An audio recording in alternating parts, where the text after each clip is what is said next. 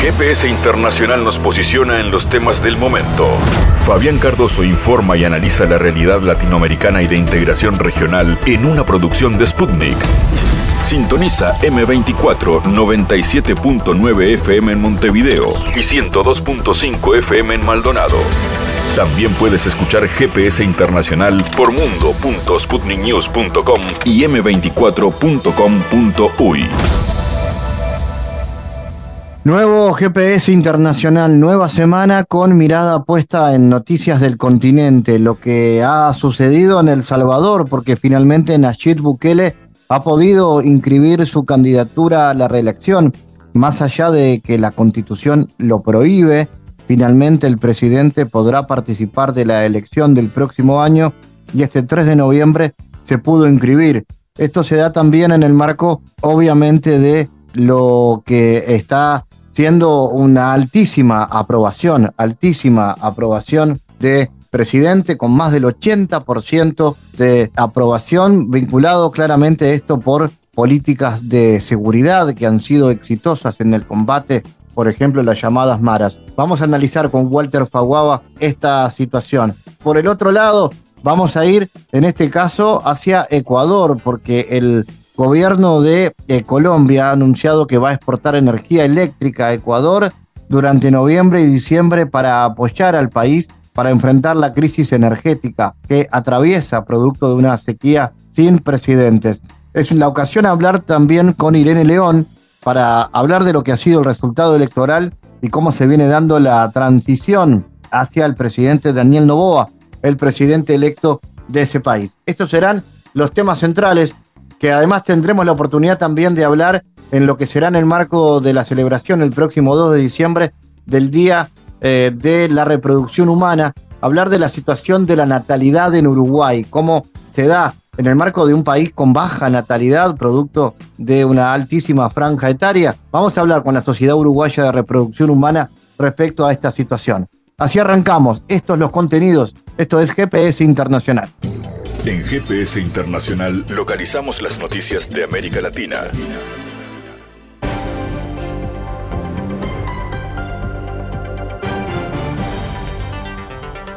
Momento ahora de noticias. El primer ministro israelí de Asuntos de Jerusalén y Patrimonio declaró que en un ataque nuclear contra la franja de Gaza es una de las posibilidades del desarrollo del conflicto. Sin embargo, un poco más tarde, el funcionario señaló que su declaración es metafórica respondiendo a una pregunta de la emisora Colverama si se debe lanzar una bomba atómica contra el enclave, el ministro de Patrimonio dijo que esta es una de las posibilidades.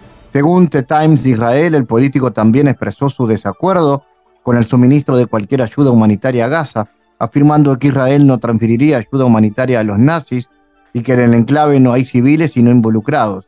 El periódico agregó que un poco más tarde el jerarca trató de negar con sus palabras, publicando en la red social X que la declaración sobre el átomo era metafórica.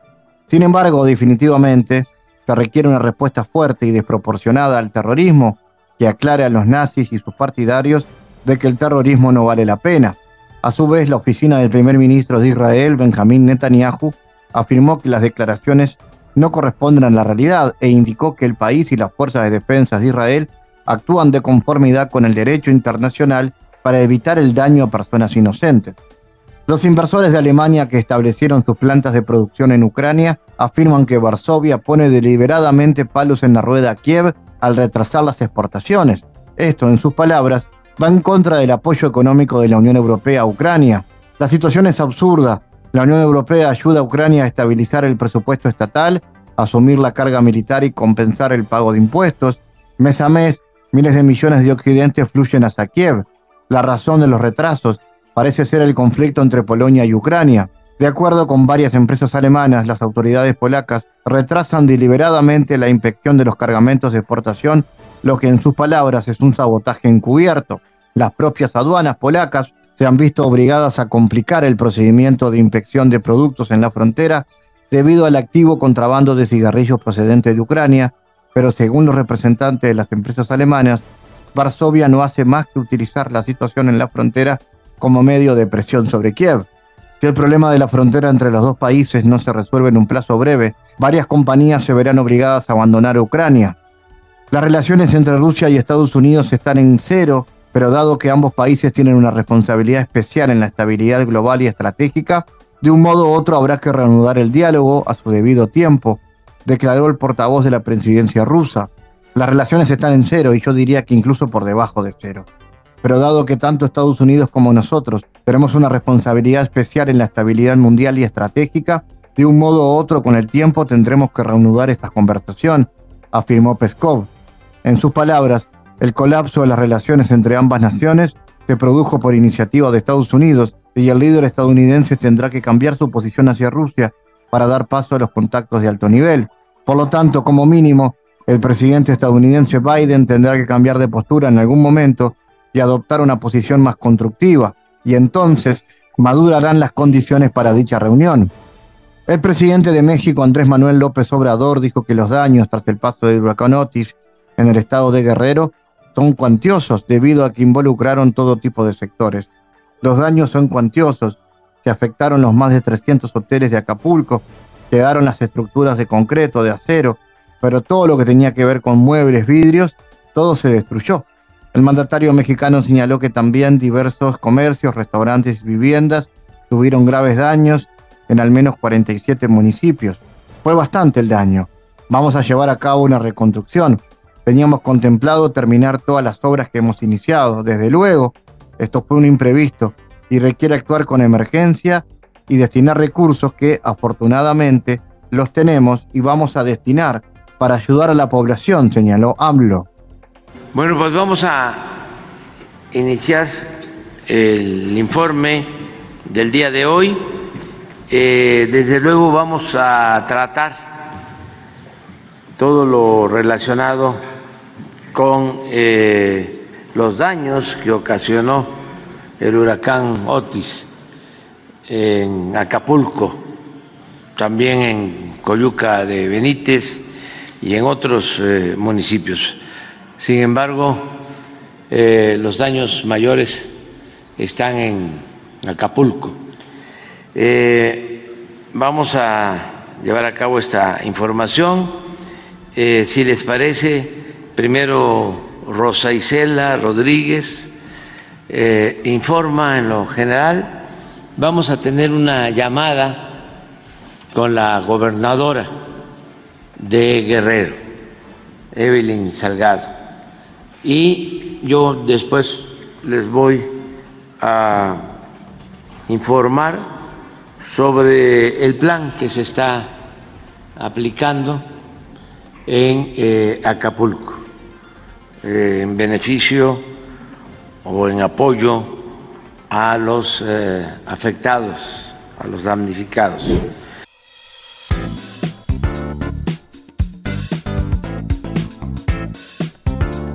El Tribunal Supremo Electoral de El Salvador avaló este 3 de noviembre que el presidente Nayib Bukele pueda presentarse como candidato presidencial en los comicios que se realizarán en febrero del 2024, a pesar de que la Constitución prohíbe la reelección, tras confirmar que cumple los requisitos legales.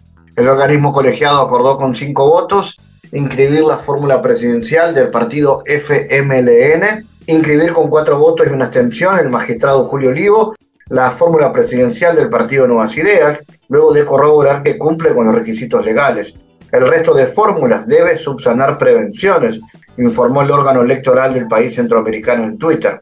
Vamos a analizar lo que sucede en El Salvador. Ahí está Walter Faguaba. Walter, ¿cómo analizas esta resolución por parte del Poder Judicial y qué perspectivas visualizas en torno a una nueva reelección del presidente Bukele? Sí, bueno, estimado Fabián, un gusto saludarte a ti y a toda la audiencia. Creo que es importante eh, establecer los parámetros sobre los cuales has, mencionado precisamente cuáles son los puntos de vista de, esta, de este acontecimiento relevante en la vida pública en El Salvador y sin duda un, una época histórica que se escribirá en los libros en el futuro, por supuesto por las implicaciones que tienen. El texto de la Constitución de El Salvador, que data de 1983, que es su Constitución número 13 eh, y la, la en la época como República Independiente, dos que hicieron una parte de federación, marcaría, marca lo que es una visión desde lo que es la alternancia en el ejercicio del poder, considerándolo con un periodo presidencial de cinco años que un presidente ejerce.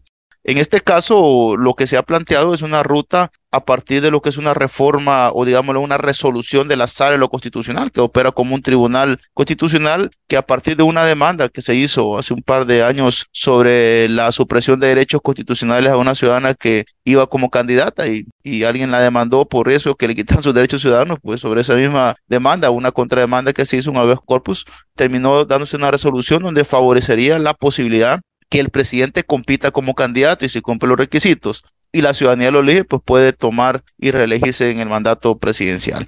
Eh, eso generó un gran debate que hoy se ve consumado con precisamente con el Tribunal Supremo, que es la máxima autoridad en materia electoral, eh, aceptando ese fallo de la sala y inscribiendo, habiendo cumplido los demás requisitos, el ciudadano presidente Nayib Bukele como candidato a la presidencia de la República y por supuesto estaría marcando el primer, la, primera persona que después de la, e, de la época del conflicto armado, digámoslo así, de la constitución del 83, estaría planteándose una reelección. Este hecho eh, es un gran debate jurídico. Muchos dicen que no es debate porque no podría serlo, otros dicen que sí porque hay una resolución.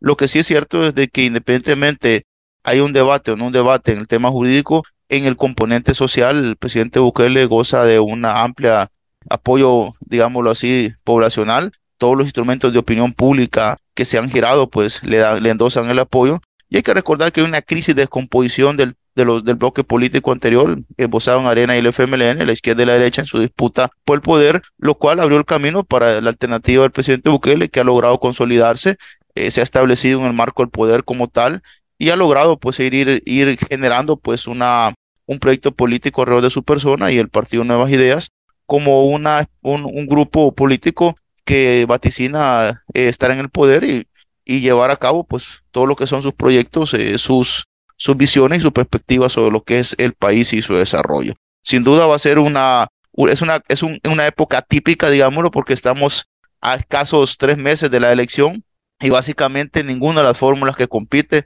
electoralmente ha logrado sumar. Al contrario, no se ha visto un crecimiento y en otras inclusive no se ha visto más que un descrecimiento. Ahorita una batalla legal que libran por evitar la candidatura, la cual ya el tribunal se pronunció y con los cuatro votos de los magistrados y una abstención del, del Julio Olivo, que es un que es un magistrado pues que fue propuesto en su momento por el FMLN, es lo que realmente eh, como está establecido por supuesto por la ley, eh, lo que ha puesto una abstención. De ahí lo demás ya está la candidatura, digamos, oficializada y en términos de la legalidad del proceso legalmente establecida, aunque sí con un gran debate con el tema de la Constitución. Pero Walter, hablemos un poco del perfil de Bukele y su altísima popularidad, ¿no? Que lleva a que hoy, bueno, eh, en el caso de la definición de esta postulación, lo coloca como favorito para la reelección. Estamos ante un proceso refundacional que ha vivido El Salvador en los últimos años, eh, su modelo de seguridad se plantea como un ejemplo exitoso para combatir el crimen en la región? Bueno, pues digamos, los números le favorecen en los términos de popularidad, eh, los resultados de su política eh, del ejercicio de la seguridad, el tema del plan de control territorial, la aplicación del régimen de sección y otros temas que también hacen ver al presidente Bukele como un líder, digámoslo así, con carismático, con visiones de país y con una existencia política no solo nacional, sino que internacional, lo que lo posiciona dentro del marco del imaginario colectivo de la población salvadoreña como, como la síntesis de un proyecto alternativo de sociedad desde la perspectiva que él ha planteado. Por supuesto, yo como lo, digo, desde ahorita el debate real es cuánto el salvadoreño valora la constitución y valora en este caso el liderazgo del presidente Bukele, porque la gente lo que te dice, mire, ¿para qué la constitución? La constitución no ha servido para nada, la constitución la han utilizado y, y la gente en su lógica particular ha visto precisamente que los que hoy tratan de defender la constitución fueron los que en el pasado tampoco hicieron nada por la misma, no trajo la institucionalidad. La violencia defloraba como un tema de país altamente sentido y no se buscaba capitalizar las fuerzas del Estado en función de lo que es la defensa del ciudadano. El presidente Bukele retoma el tema y lo toma y lo considera su tema principal al cual le trabaja, le apuesta, le invierte y en el cual sus resultados son son e, e, exacerbadamente exitosos. Ahora, eso por supuesto con todos los debates carreros del tema, el tema de derechos humanos, el tema de justicia, el tema de las cárceles y todo lo demás que podamos ver, pero los números y la sensación de la gente, pues eh, sobrepasa todo lo que las discusiones y los, y los círculos de discusión puedan tener. Por eso que el presidente se considera, bueno, algunos hablan de una refundación en términos de, replantear algunas visiones del Estado, algunas visiones de la del poder, algunas perspectivas propiamente del ejercicio de, la participación ciudadana, entre otros. Además de una visión hacia grandes obras y, grandes, y grandes visiones de, de infraestructuras, de conexiones que pueden darle al país en un momento determinado, si las cuestiones y la institucionalidad se maneja, pues algún resultado favorable en el futuro. Ahora, en, el presente actual, El Salvador, por supuesto, se va a batir en su era, digámoslo, post acuerdos de paz, posguerra, una etapa, pues, en la cual, sin duda, yo le he puesto siempre la, era de las incertidumbres, como está toda América Latina, con bienes y reconstruyendo el tejido del análisis y las perspectivas políticas que tienen. Ahora, por supuesto, lo que al presidente Bukele le acompaña y, y es su principal bastión es su, el, el, el talante y el apoyo que tiene Popular, que es, bastante grande, y en el cual ninguna de las fórmulas actualmente que se ha presentado, ni por Arena, ni por el FML, ni por nuestro tiempo, ni otra que está ahí, logran siquiera pues sumar todas un 10% del apoyo. Eh, Walter, y en cuanto a política exterior, eh, ¿han habido cambios notorios en la, en la mirada a partir de la llegada de Bukele, por ejemplo, el relacionamiento con México y Estados Unidos? Bueno, recientemente El Salvador, bueno, el presidente Bukele tuvo una reunión con el encargado eh, del hemisferio de los Estados Unidos, que vino, visitó, por supuesto tuvo varias visitas, pero una de las más importantes, sin duda, y la de mayor foco fue la que hizo el presidente Bukele, en el cual pues endosó el apoyo a la gestión del presidente, inclusive cuando se, la prensa le cuestionó sobre el tema de la reelección, él dijo muy claramente que el tema de la reelección era un tema que los salvadoreños deberían decidir y la decisión estaba en los salvadoreños y que debía definir en las urnas. Entonces, con eso dicen que le da un espaldarazo a Estados Unidos en el sentido de, y este mismo funcionario anteriormente había hablado de otra manera, lo cual es un cambio significativo en su discurso, como también la Unión Europea el siguiente día que anuncia su inscripción al Tribunal Supremo Electoral, pues también se reúne con él y le, y le, y le endosan el apoyo también para su política y su desarrollo. En otras palabras, digámoslo así, a nivel internacional, eh, el presidente pues ha logrado ganar el espacio que buscaba en términos de, de la legitimidad que le podían dar estos, estos bloques. Algunos hablan de que eso lo, lo hacen siempre por diplomacia, pero independientemente lo hagan uno lado por diplomacia, son dos claras señales, tanto la Unión Europea como los Estados Unidos, de poder pues plantear de plantearle al presidente, bueno, se reunió también con el embajador de, de Inglaterra también, se reunió con varios funcionarios internacionales. Con México la relación siempre ha mantenido, pues, no una relación tan ínfima como posiblemente algunos piensan, pero siempre han tenido, el, presidente Andrés Manuel López Obrador no ha tenido una mención más allá de algunas visiones sobre diferencias con el modelo de la política de seguridad, pero para él ha sido una relación, digámoslo, en el marco de lo que se espera. Y creo que en ese sentido el presidente Bukele ha logrado siempre mantener su pulso en la geopolítica y ya con estos dos poderes que le han dado el apoyo y China porque siempre ha estado acompañándole, creo que tiene una venia también de la comunidad internacional en términos, digamos, lo de la diplomacia para continuar con su ejercicio y su, y su, y su proyecto político. Walter Faguaba, gracias por tu análisis en GPS. Muchas gracias, Fabián. Saludos a toda la audiencia, pues estamos en comunicación. Analizamos los temas en GPS Internacional.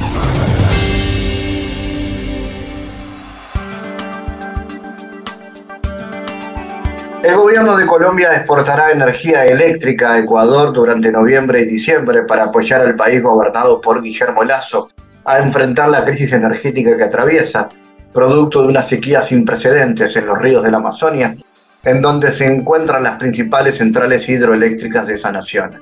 Colombia nos va a apoyar exportando 10 gigavatios horas diarios a Ecuador, y esto se logrará en el menor tiempo posible, para apoyarnos a enfrentar este problema de apagones en el país, informó el presidente Lazo durante una conferencia conjunta con su homólogo colombiano Gustavo Petro. Para analizar este y otros asuntos que atañen a la realidad que vive Ecuador, estamos en contacto con la socióloga ecuatoriana Irene León. Irene, cuéntanos cómo ves la situación energética que vive el país y cómo impacta esto a la economía. ¿Los últimos gobiernos han sido negligentes con la inversión en infraestructura? ¿Qué perspectivas hay al respecto? Hola Fabián, qué grato estar en tu programa. Mira, creo que para introducir eh, y respondiendo inmediatamente a, tu planteo, hay que decir que Ecuador exporta energía, o en el caso que estamos hablando, exportaba energía. Eh, entre 2007 y 2017, el gobierno de la Revolución Ciudadana dejó una capacidad instalada no solo para garantizar autosuficiencia, sino, como digo, incluso para suministrar a otros. De hecho, en este año, en este mismo año, hasta julio de este año, eh, Ecuador exportó a Colombia unos 314 mil megavatios. Entonces, y a Perú también. Entonces, este, estamos hablando de un país exportador de energía. Y bueno, de modo que vamos a, a analizar esta situación. También Ecuador es exportador de petróleo, que es lo más conocido, y también y de minerales, e incluso por su gran biodiversidad preserva importantes reservas verdes, agua, oxígeno y otros elementos que son altamente valorados ahora en el marco de la transición hacia el capitalismo verde en el que están inmersos varios países, sobre todo del norte. Entonces, la crisis energética actual se explica, creo que por un lado, por las presiones que ejercen sectores privados, actores privados, para controlar la generación y comercialización de estos recursos. Hay que decir que en Ecuador, constitucionalmente, todos los recursos son eh, del Estado, es decir, de todo el pueblo, y que y deben ser gestionados desde lo público siguiendo un plan de eficiencia energética incluso. Entonces, Ecuador de un lado tiene los recursos y por otro lado tiene esta normativa constitucional que debería este, permitir una solvencia muy amplia. Ahora, sabemos que la privatización de los recursos estratégicos, que como digo es uno de los principales fuentes incluso de ingresos del país, es una de las prioridades neoliberales. Entonces, la crisis energética actual asoma como una oportunidad para incluir a las corporaciones privadas en la solución, como se evidenció en la propuesta que emitió hace unos días el, el gobierno. A la vez, esa privatización es parte de las disposiciones contempladas en la Carta de Intención del Fondo Monetario Internacional que además plantea eliminar los subsidios, liberar tarifas y todos los otros elementos conocidos también en todos los países que, que tienen este tipo de instrumento. Así que sí, hay también negligencia, pues no solo no se ha dado mantenimiento en los últimos seis años a, a las infraestructuras y no se han tomado provisiones, pero el estiaje que es presentado como el problema no puede ser la única explicación, sobre todo en esta era de la tecnología, menos aún en un país que, como dije, tiene todo para ser autosuficiente y que a más de las ocho centrales hidroeléctricas que podrían ser afectadas por un estiaje, tiene cinco plantas termoeléctricas y una reserva inagotable de 365 días de energía solar y otras capacidades energéticas. Entonces, es un país que tiene todo para ser autosuficiente, insisto. El estiaje que está colocado en el centro del problema se relativizaría con estos elementos. Eh, señalemos que muchos países del mundo, la mayoría, tienen cuatro estaciones y gracias a sus políticas energéticas y medidas previsivas tienen energía en permanencia.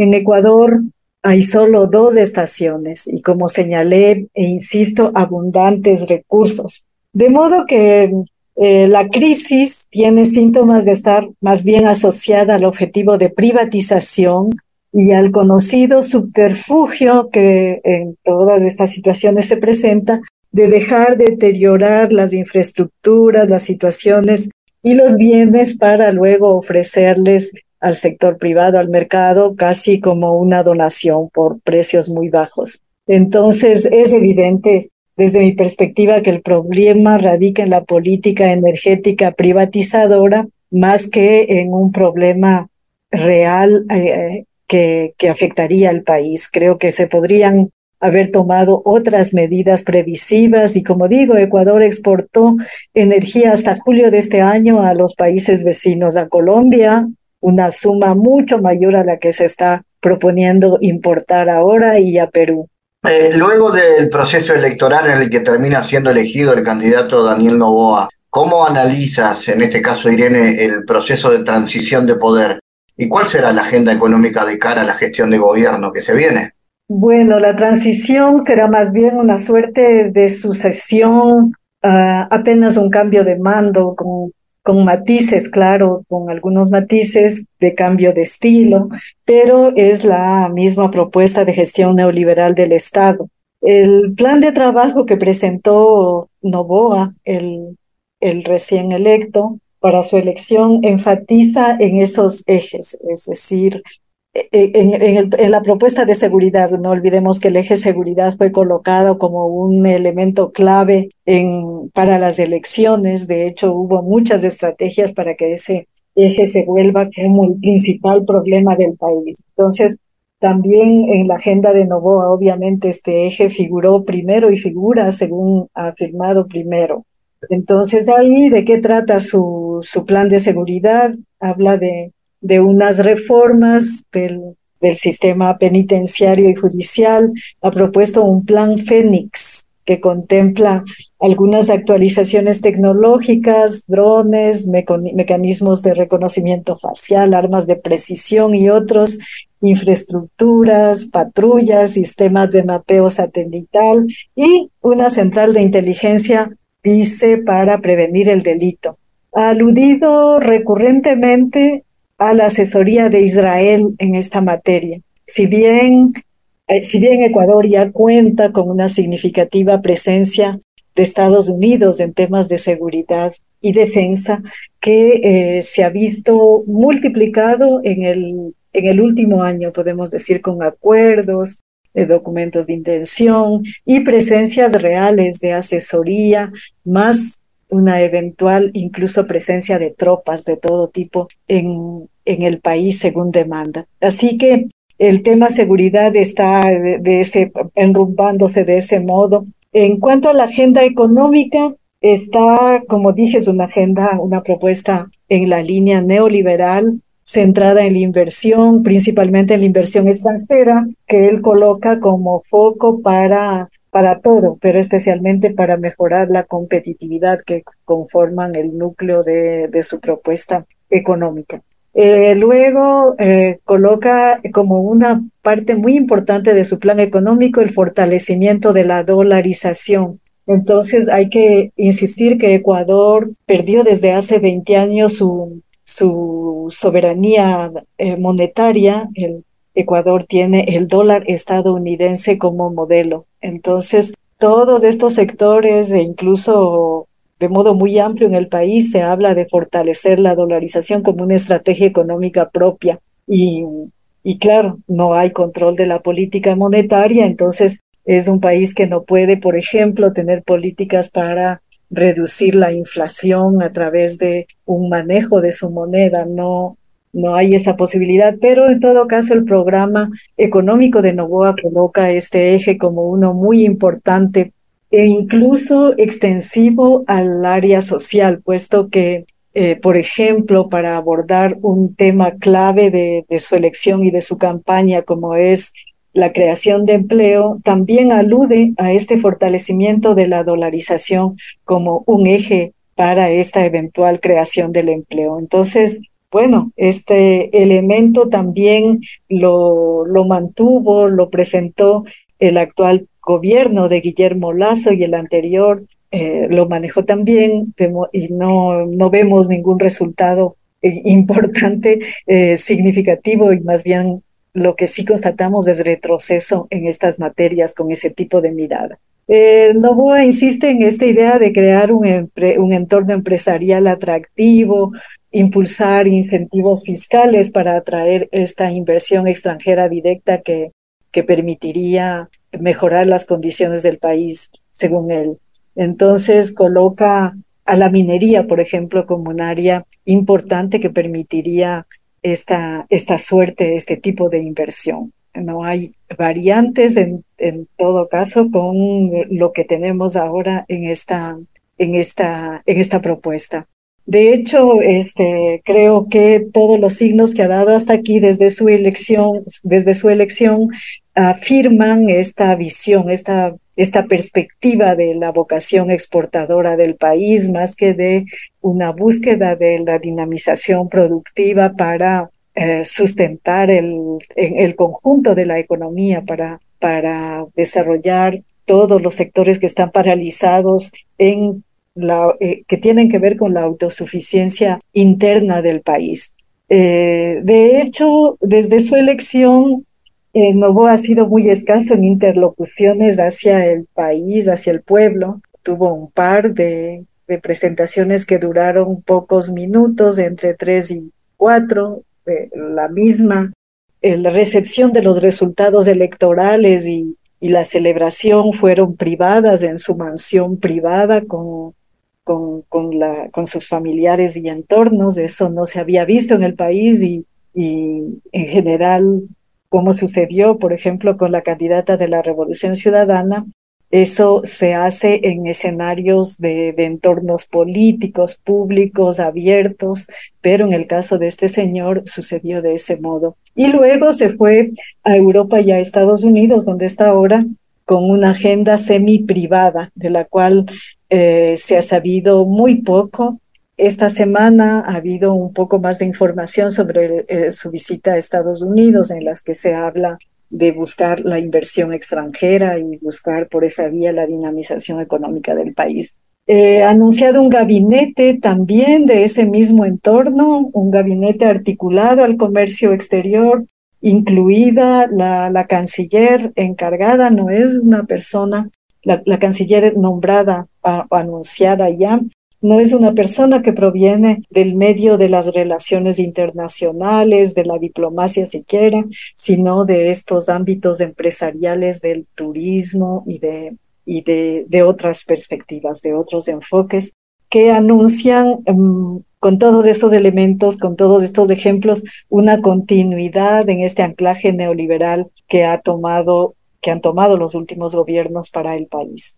Eh, finalmente, quiero consultarte, Irene. Eh, bueno, lo que ha sido más intenso de la violencia en la opinión pública, ¿no? Eh, ha aparecido cada vez más la violencia en ese país. ¿Cuánto ha incidido en la opinión pública? ¿El avance del narcotráfico provocó un corrimiento del eje del debate hacia los asuntos de seguridad y una eventual derechización de la sociedad? Así es, durante toda la campaña electoral hubo una estrategia que, que se exhibió así como una estrategia para generar el caos en el país, con brotes de violencia que, que surgieron de prácticamente de todo lado, violencia en el sistema penitenciario, violencia en la campaña política y eh, se hablaba de índices de violencia altísimos en la en, en, la ciudadanía en todo en todas las esferas este una situación muy muy alarmante que condujo también a sentar este ámbito de miedo de pánico en, en en la población puesto que este país no tiene una tradición de ese tipo de comportamiento violento y al contrario, este país fue hasta hace no mucho uno de los más seguros de América Latina. Entonces, creo que ahora está ya pasada la campaña, eh, no se puede decir que esto no exista, existe en el país, pero ese ambiente que se, de, terror que se, que se vivió durante la campaña ha, ha disminuido, no, no se ven estos brotes simultáneos de violencia en todas partes. El saldo que queda de, de todo esto, eh, sin duda, es la constatación real del, de la influencia del narcotráfico, de los sectores, de, los capitales ilícitos en el gobierno, situación que también es nueva en Ecuador. Esto no, no se había visto antes o, o del modo como se ve ahora, es, eh, es inédito. Entonces, el, ahora que ya podemos hablar de, de otro modo sin el pánico total eh, influyendo al, eh, al conjunto, este, hay que decir, eh, sí, hay distintos dossiers que quedan pendientes de resolución sobre esta presencia del narco en el gobierno y especialmente a través de mecanismos que tienen que ver con el capital financiero, lavado de dinero y otras cosas así, pero también con presencia real de este, de este actor de, de mercado en, en distintos escenarios de influencia en el, en el gobierno de Guillermo Lazo. De hecho, Como sabemos, Guillermo Lazo fue llamado a la Asamblea Nacional para rendir cuentas sobre este tema y como medida eh, él disolvió la Asamblea Nacional y quedó suspendida la, su situación, la dilucidación de su situación frente al, al país. Pero también, a más de esta presencia del, inédita del narco en el gobierno, también ha salido a la luz responsabilidades empresariales en el narcotráfico, en el comercio internacional de estos, de estas sustancias, eh, desde otros países se salió a la luz este, la existencia de cargamentos de droga en las exportaciones de fruta, de banano, por ejemplo, que es exportado eh, a Europa. Y ahí no olvidemos que quedaría por mirar qué implicaciones tiene la exportadora Novoa del actual presidente electo, que es uno de los más grandes exportadores de banano del mundo. En todo caso, estas situaciones de irrupción del narcotráfico, tanto en el sector empresarial como en el gobierno, han tomado dimensiones importantes y, y de hecho que colocan por primera vez en el país eh, a este sector de los capitales ilícitos como uno de los grandes poderes del mercado que, que antes no se expresaba de este modo en el país. Así que bueno, quedamos con esta, con esta situación por resolver. Por el momento, el presidente electo está en esta visita internacional eh, que, mencionaba. No se, no se avisora todavía tampoco una, una política diferente a la que mencioné al inicio sobre seguridad y defensa, pero sin duda habrá que, eh, para resolver estos asuntos, redoblar en una agenda también de transparencia en la que deberían ser transparentados tanto los actores del gobierno como los sectores empresariales que están involucrados en esta, en esta materia. Por, ahora tenemos al presidente electo visitando, como dije, actores del sector empresarial y por intermedio incluso de las instancias del Estado, este, ya en reuniones con el Fondo Monetario Internacional, el Banco Mundial, la OEA. Entonces, el país queda en ese suspenso de que hay un plan presentado de estructura neoliberal frente a un señor ausente que deberá venir en breve, esperemos, a a actualizar sus agendas en el país. Desde Ecuador, Irene León, gracias por tu análisis otra vez en GPS. Gracias a ti. Un saludo. En GPS Internacional navegamos por la sociedad y la cultura.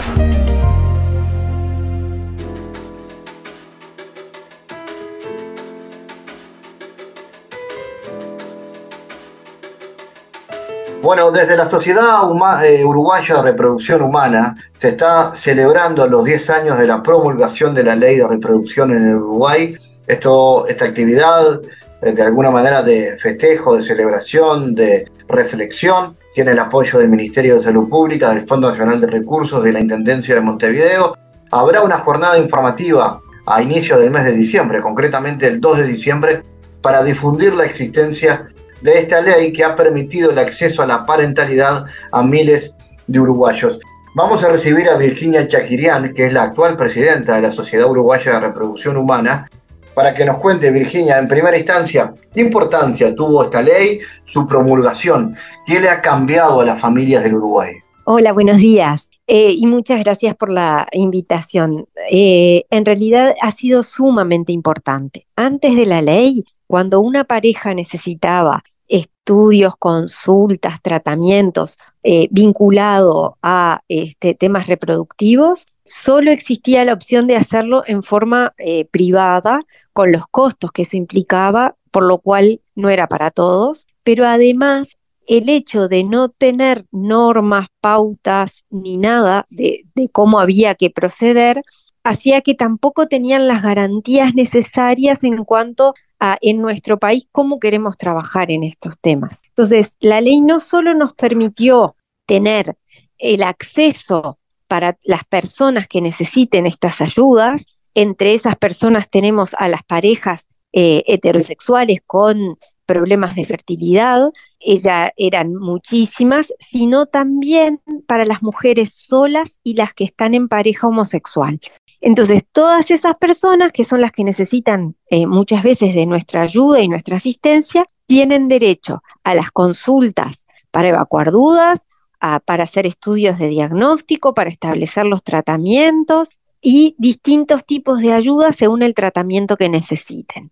Y además el ministerio y después el fondo estableció determinadas pautas para decir cómo queremos trabajar en nuestro país y los controles posteriores que también son muy necesarios para que todos tengamos las garantías de que estamos trabajando bien, qué cosas podemos mejorar y los pacientes estén tranquilos que están recibiendo eh, una excelente calidad de atención. Así que es requete importante la ley. Claro, es un eh, tema que además ustedes, eh, bueno, lo dicen, de hecho, es una jornada de difusión, porque no todo el mundo, no todos los uruguayos tal vez estén al tanto de la existencia de esta ley y de su importancia. Sí, incluso a veces, claro, nosotros estamos en esto todo el día, nos parece mentira que a 10 años y que pasó muchísima gente este, por estas cosas y, que han podido tener sus hijos, sigue habiendo gente que por distintos motivos o no conoce o sabe que hay algo pero no sabe cómo acceder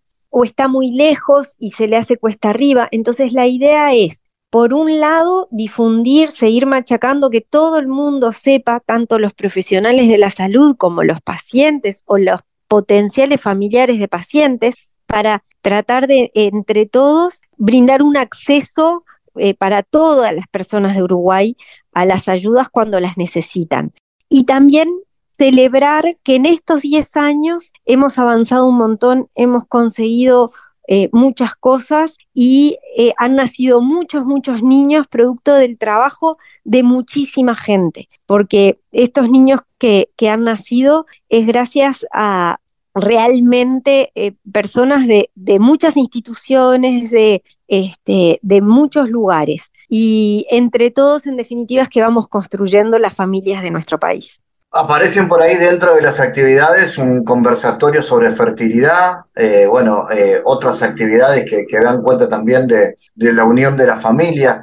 Eh, ¿Cómo es la, situación en cuanto a la, fertilidad en Uruguay? Aparecen por ahí, y te lo digo desde el desconocimiento, ¿no? Siempre el, ese preconcepto de que en Uruguay hay una baja tasa de natalidad, que este es un país de gente grande, como que no hay la natalidad que, que, deberíamos tener. ¿Es un mito? ¿Es así? No, es así, lamentablemente es así. En realidad nosotros teníamos una tasa de natalidad más elevada antes. En los últimos años es cierto que parte de esa baja viene porque bajó el embarazo adolescente y eso está muy bien y es un éxito porque, digamos, las adolescentes que no quieran tener hijos, este, está muy bien que puedan planificar, que puedan usar los métodos anticonceptivos y que, no, que usen la adolescencia para las actividades que corresponden a la adolescencia y no a tener hijos. O sea que el hecho de que parte, que haya habido una baja importante en los últimos este, años, en parte viene por ahí. Por otro lado, otra parte viene porque la gente difiere el embarazo pospone este, y empiezan muy tarde, en general porque estudian, porque después trabajan, porque quieren insertarse en el medio laboral, porque quieren mejorar, y va pasando, pasando, pasando, y quizás no haya todavía una conciencia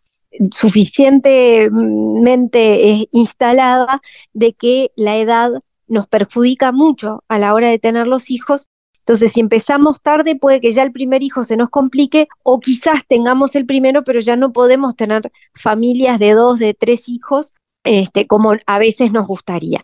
Entonces, este, sí que la gente lamentablemente tiene menos hijos que antes, mucha gente eh, no puede tenerlos y por supuesto también cada vez se ve mal y eso no, no lo podemos catalogar como un problema, es una elección de vida. Hay gente que también opta libremente por no tener sus hijos y también están en su derecho. Porque sí, tampoco es un mito que hay una edad, digamos, biológica donde ya el tener hijos es una situación riesgosa. Claro, hay dos cosas vinculadas a la edad. Por un lado, lo que tiene que ver con la fertilidad, es decir, la capacidad de quedarse embarazada. Este, y sobre todo afecta a las mujeres, si bien un poquitito a los hombres, pero en menor medida. En las mujeres, la mejor edad para embarazarse es entre los 24 y los 29 años, que es cuando, eh, digamos, ya estuvo el desarrollo, ya pasó la parte de, de maduración de todo el eje hormonal y a su vez están las condiciones dadas para que tengan los mejores resultados. Eh, después de los 29, cuando cumplen 30 y muy, muy de a poquito, y ya se marca bastante más la tendencia después de los 35, empieza a bajar la cantidad de los óvulos, la calidad de los óvulos, y todo eso hace que conseguir el embarazo se va volviendo más difícil. Y sumado a eso, también el cuerpo no es el mismo a los 20, a los 25, a los 30 o a los 35, 40. Entonces ahí empiezan a aparecer riesgos de hipertensión, de diabetes, de parto prematuro, de otras complicaciones vinculadas al embarazo. Entonces, bueno, eh, se va haciendo más cuesta arriba, sin duda. Bueno, y aparece por ahí entonces la necesidad de la de la información, y están ustedes planteando en ese sentido, eh, vinculado también a la prevención del embarazo adolescente. ¿Ustedes notan que han habido mejoras el contexto del, país en cuanto a la información de los jóvenes y demás? Mira, eh, es un, digamos, yo ahí puedo hablar como ginecóloga general nomás, pero no como un una persona que quizás este, sea, sea, la más especialista porque existe gente que trabaja especialmente con adolescentes, pero desde que yo soy joven y cada vez más, eh, cuando una ginecóloga joven quiero decir, este, se trabaja en la educación de los jóvenes, en la prevención, en las policlínicas de contracepción, todas, eh, digamos, tienen las herramientas de, para la contracepción que son gratuitas, tienen acceso a las consultas con ginecólogo para el asesoramiento, este, inclusive en, las instancias de, educativas, tienen formación en educación sexual, todo cosas que quizás hace 30, 40 años no eran de todos los días. Entonces, todo eso va ayudando a que este, accedan a, a la anticoncepción. Este, los adolescentes tienen un carnet de salud del adolescente que tienen que llevar al liceo o al club o lo que sea, que eh, requiere que vean, en el caso de las niñas eh, o las jóvenes, a un ginecólogo para que le firme el carnet o un pediatra, y ahí son instancias en que ellos este, tienen la información, se les brinda los métodos anticonceptivos, este, y digamos, todas esas herramientas sirven la difusión, este, ha habido épocas en que se hacen publicidades también en cuanto a la anticoncepción, todo eso va ayudando este, y, hace que, bueno, que puedan planificar. El problema es que a veces en la planificación este, nos extendemos un poco y pasamos por lejos, bastante lejos la adolescencia. Eh, hablemos entonces de la convocatoria, de lo que va a ser este 2 de diciembre. Es una jornada para toda la familia ahí en el Parque de la Amistad, al lado del zoológico de Villa Dolores, del ex zoológico. Sí, exacto. En la tardecita vamos a hacer este, unas actividades para las familias, para los niños. Este, vamos a participar eh, los las distintos este, integrantes de los equipos que ayudan a las, personas a tener sus hijos. Este, entonces no solo va a ser la cara visible del ginecólogo, que es el que todo el mundo eh, conoce, sino que también van a estar este, los psicólogos, los que trabajan eh, en los laboratorios, los que hacen estudios de espermogramas, la gente del Fondo Nacional de Recursos, este, gente de las distintas instituciones de salud que nos quieran acompañar y que desde su lugar también ayudan, por supuesto que están invitados las autoridades del ministerio, todos los eslabones de una cadena que es larga, con muchos eslabones y que gracias al trabajo de todos este, y a la participación de todos es que conseguimos que estas familias puedan seguir creciendo. Virginia, quien quiera más información, acercarse a ustedes, tener eh, el asesoramiento, ¿cómo puede hacer? Eh, nosotros, el mail de la Secretaría de la Sociedad es secretaría arroba eh, sur, S-U-R-H, porque es Sociedad Uruguaya de Reproducción Humana, Y pueden escribirnos ahí y, bueno, les vamos a contestar, este, a tratar de ayudar en lo que podamos. Y después está la página web de la sociedad, que es también sur.org.uy, este, que ahí también hay mucha información en cuanto a, las cosas que brinda la ley, a cómo funcionan, Este, lo más importante que todos tienen que retener es que en todas las instituciones del Sistema Nacional Integrado de Salud, todas tienen que tener un referente, una persona con la que se puede consultar, se puede eh, pedir los estudios, que los va a ayudar a encaminar, si se puede dentro de la propia institución y si requieren tratamientos a través del fondo, pues ayudarlos a armar las carpetas para el fondo, pero en todos lados, en todas las instituciones, hay personas que están para ayudarlos y que no se queden con la duda o que este, no se queden sin consultar, que existen muchas herramientas y que con eso conseguimos que la gente pueda tener sus... Virginia Chaquirian, gracias por estar en GPS. Gracias a ustedes. Buenas tardes.